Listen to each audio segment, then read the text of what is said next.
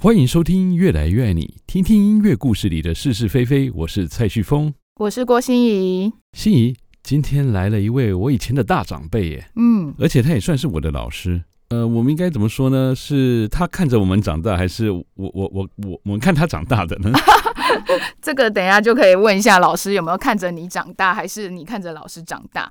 那我们今天很开心邀请到的是我们这个新竹的一个瑰宝，就是在我们今年五月二十七日礼拜六的晚上，我们要这个演唱他的作品是孙思教老师。是孙思教老师是一位大作曲家哦，我们现在欢迎他，孙老师。呀，孙老师。Hello，还有李宝玉老师，还有李宝玉老师，对对对，还有孙师母啊，师母很客气，今天说话不要讲话了，在旁边坐镇，对，坐镇，对对对。那我们现在就请孙老师来为我们自我介绍一下。我是孙思乔，可是大家都叫我孙思教，其实我是孙思乔。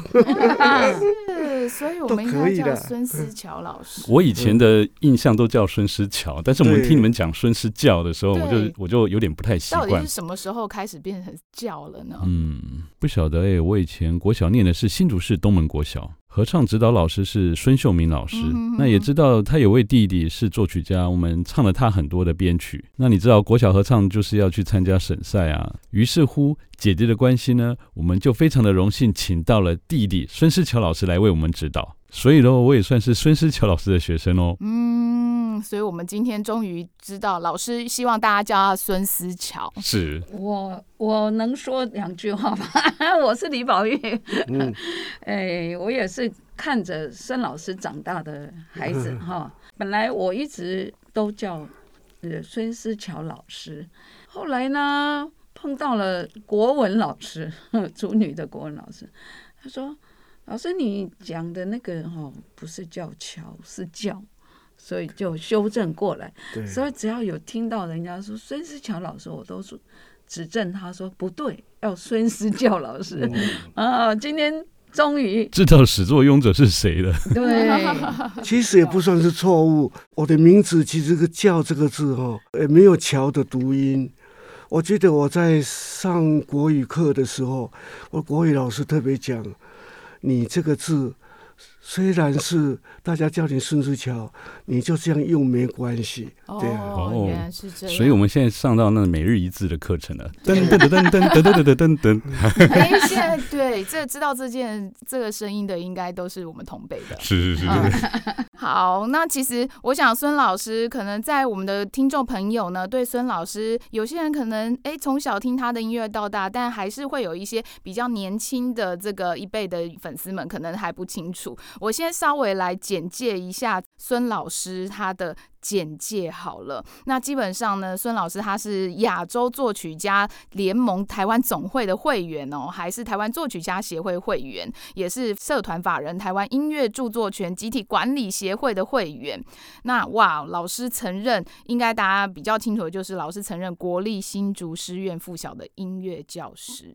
然后、嗯、对，然后也曾经在这个省立新竹高级中学音乐兼任教师，还有新竹市立光华建华国中的音乐专任老师。那当然，其他 title 真的很厉害，怎么音乐协进会的理事长啊，担任多届，然后甚至就是各个大大小小的合唱团老师也都担任过指导委员哦，甚至还有教育部的这个修订国民小学课程标准音乐科的委员。哇，老师的。得奖记录更是满满满，还得过诗铎奖，然后作曲家的这个大奖，还有哇，新竹师范学院杰出的校友。那所以其实今天我们邀请到老师，真的是我们这个 Podcast 节目的这个荣耀啊！是啊，是啊，就是老师真的是在教育界真的是哇，非常的资深，而且是令人敬仰的音乐作曲家。所以这一次我们怡丰室内合唱团呢、我们就是整个合唱家族 support 这一场呃音乐会，想要再现老师的这一个创作。真的耶，我们真的是全力以赴哎。对，我们真的全力以赴，从小到大，从这个八岁到 八十几岁，大家这一阵子都在拼搏的在唱老师的作品。没错，嗯，我们真的唱了很多歌曲。对，那我们今天呢，就让老师来说多一点话啊。像老师致力于中小学的音乐教育创作，整个动力不断，他是如何安排自己创作的理想？嗯，大家有没有很期待呢？现在我们就有请孙思乔老师来分享他的音乐故事。嗯，那就简单的说哈，嗯，我是生在二十年代的人，就是日记时代就生出来了。呃，我记得我有一个快乐的童年，因为爸爸妈妈送我到幼稚园读了两年的幼稚园，这是我们家族里边所没有的。那为什么喜欢幼稚园呢？因为幼稚园可以唱歌，所以当时我就学了很多呃日本的童谣，到现在还没把我忘记啊。这是我很小的时候的印象。到了小学。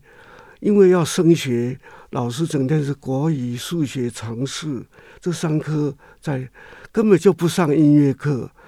呃，到毕业六年级毕业的时候，老师勉强教我们一个毕业歌，教一个甜美的家庭，啊，唱了一个国歌，一定要唱，就唱了这三首歌就毕业了。到了初中的时候，我们老师教我们音乐是用听唱法的。他唱一句，我们学一句；唱一句，就好像幼稚园的小朋友一样这样来学的。那虽然黑板上挂了那个曲子，可是他没有教我们看谱。我到初中毕业都还不会看五线谱，你们相信不相信呢？哇，真的哦！嗯，现在却是作曲家，是 这看不懂，真的是看不懂。后来记得读诗。上第一堂课的时候，那时候碰到一个好老师，是李永刚老师跟周元老师他们夫妇。那李老师走到我身边，看我歌谱呢写满了一二三四，就是哆瑞咪发嗦那个简谱，他就说：“思乔，你要学音乐的话，你写简谱是绝对不行的，这个调路行不通，你要练习看五线谱。”所以从那时候我就下定决心看。那在师范学校是军事管理的，做作息都要听他的信号啊，要该睡就要睡，该我常常就会半夜爬起来到厕所看乐谱认谱，不然就躲在棉被里边拿着手电筒照着这谱，就是想办法把这个五线谱认识，就这样的慢慢的懂了五线谱这样子。毕业之后，毕业的第第三年，到了竹师附小。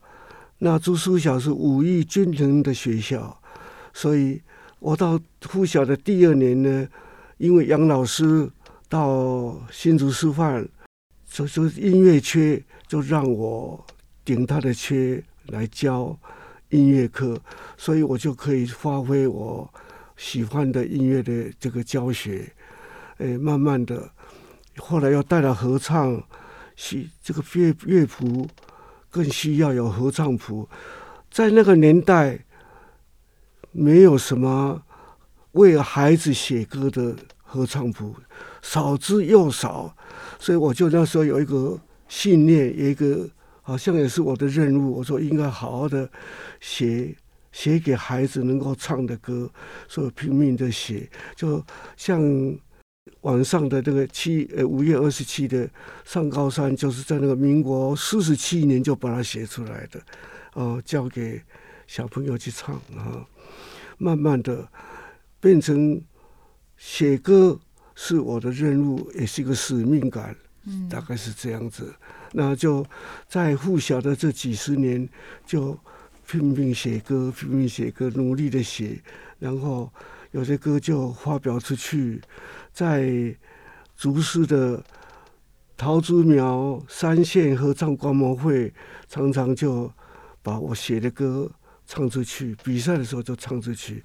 像民国四十九年是台湾省音乐比赛的第一届，我就把我的上高山跟另外一首老师的《静静静》，就得了全新竹县的第一名，然后到台中比赛又得了第四名，也算是优等吧。嗯，就更立下我写曲子的信念跟信心，慢慢的一直摸索教学成长，在慢慢的呃。学的应该是学的越来越好，越成熟。嗯，呃，就这样一晃就好几十年，就是在写儿童歌曲。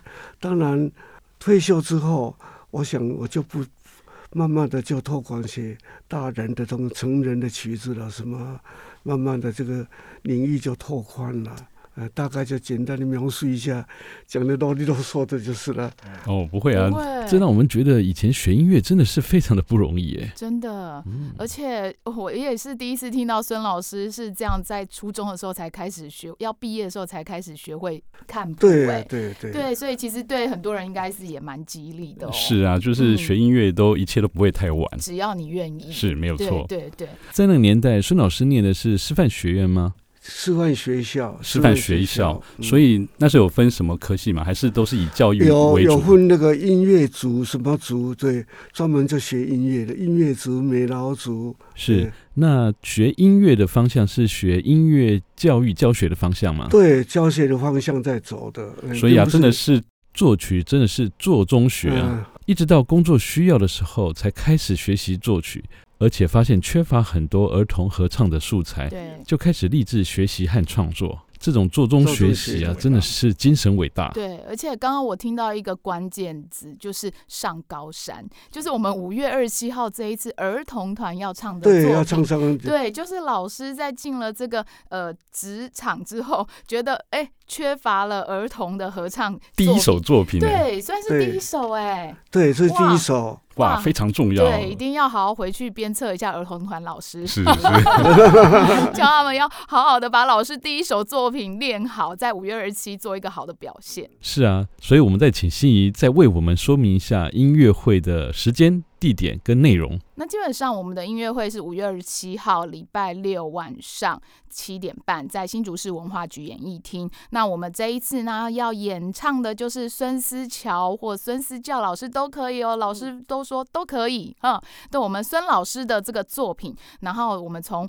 八岁到八十几岁，我们到最后还会有两首的大合唱，然后欢迎大家可以来听我们的音乐会。是啊，欢迎大家莅临音乐厅来欣赏新竹瑰宝，嗯、也是我们的音乐前辈孙思乔老师的音乐作品哦。